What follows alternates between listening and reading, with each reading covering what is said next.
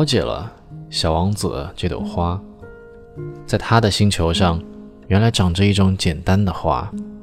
后来，不知道从哪儿飘来一颗种子，长出一株幼苗，很快就含苞欲放。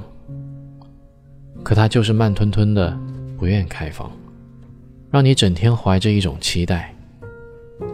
一天早上，它开放了，小王子由衷的喜欢它。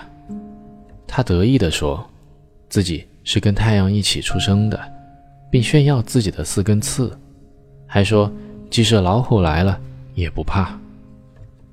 小王子感到花儿太不谦虚，说这里没有老虎，老虎也不吃草。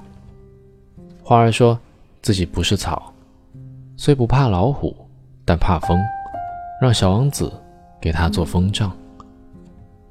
后来，小王子觉得。不该计较花儿说的话，花儿是让人看的，让人闻的。他给了自己芳香，自己不该舍弃它跑出来。The rose arrives at the little prince's planet. I soon learned to know this flower better. On the little prince's planet, the flowers had always been very simple. They had only one ring of petals. They took up no room at all. They were a trouble to nobody. One morning they would appear in the grass, and by night they would have faded peacefully away. But one day, from a seed blown from no one knew where, a new flower had come up.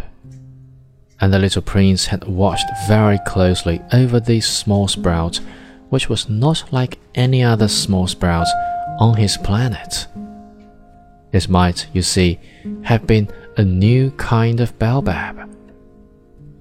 The shrub soon stopped growing and began to get ready to produce a flower.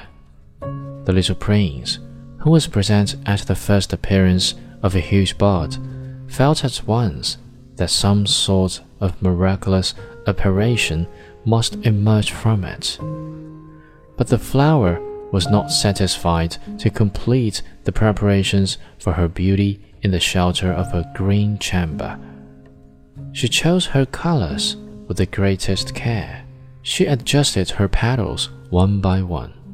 She did not wish to go out into the world all rumpled, like the field poppies. It was only in the full radiance of her beauty that she wished to appear. Oh, yes, she was a coquettish creature, and her mysterious adornment lasted for days and days. Then one morning, exactly at sunrise, she suddenly showed herself. And after working with all this painstaking precision, she yawned and said, Ah, I am scarcely awake I beg that you will excuse me. My petals are still all disarranged. But the little prince could not restrain his admiration. Oh, how beautiful you are! Am I not? The flower responded sweetly. And I was born at the same moment as the sun. The little prince could guess easily enough that she was not any too modest. But how moving and exciting she was. I think it is time for breakfast, she added an instant later. If you would have the kindness to think of my needs. And the little prince, completely abashed, went to look for a sprinkling can of fresh water. So he tended the flower. So too, she began very quickly to torment him with her vanity which was, if the truth be known, a little difficult to deal with. One day, for instance, when she was speaking of her four thorns, she said to the little prince, Let the tigers come with their claws. There are no tigers on my planet, the little prince objected. And anyway, tigers do not eat weeds. I am not a weed, the flower replied sweetly. Please excuse me. I am not at all afraid of tigers, she went on, but I have a horror of drafts. I suppose you wouldn't have a screen for me? A horror of drafts? That is bad luck for a plant, remarked the little prince, and added to himself. This flower is a very complex creature. At night, I want you to put me under a glass globe. It is very cold where you live, in the place I came from. But she interrupted herself at that point. She had come in the form of a seed. She could not have known anything of any other words. Embarrassed over having let herself be caught on the verge of such a native untruth, she coughed two or three times in order to put the little prince in the wrong. The screen? I was just going to look for it when you spoke to me. Then she forced her cough a little more, so that he should suffer from remorse just the same. So the little prince, in spite of all the goodwill that was inseparable from his love, had soon come to doubt her.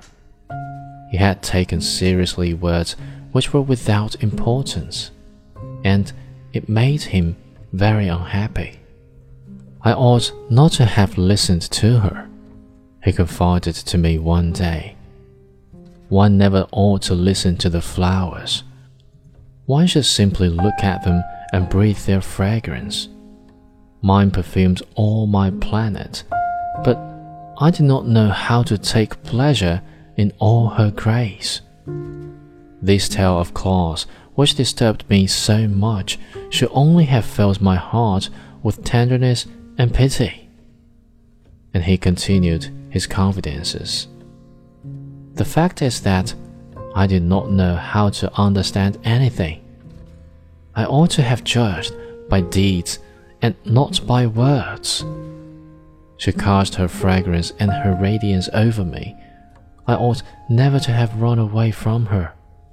I ought to have guessed all the affection that lay behind her poor little stratagems. Flowers are so inconsistent, but I was too young to know how to love her.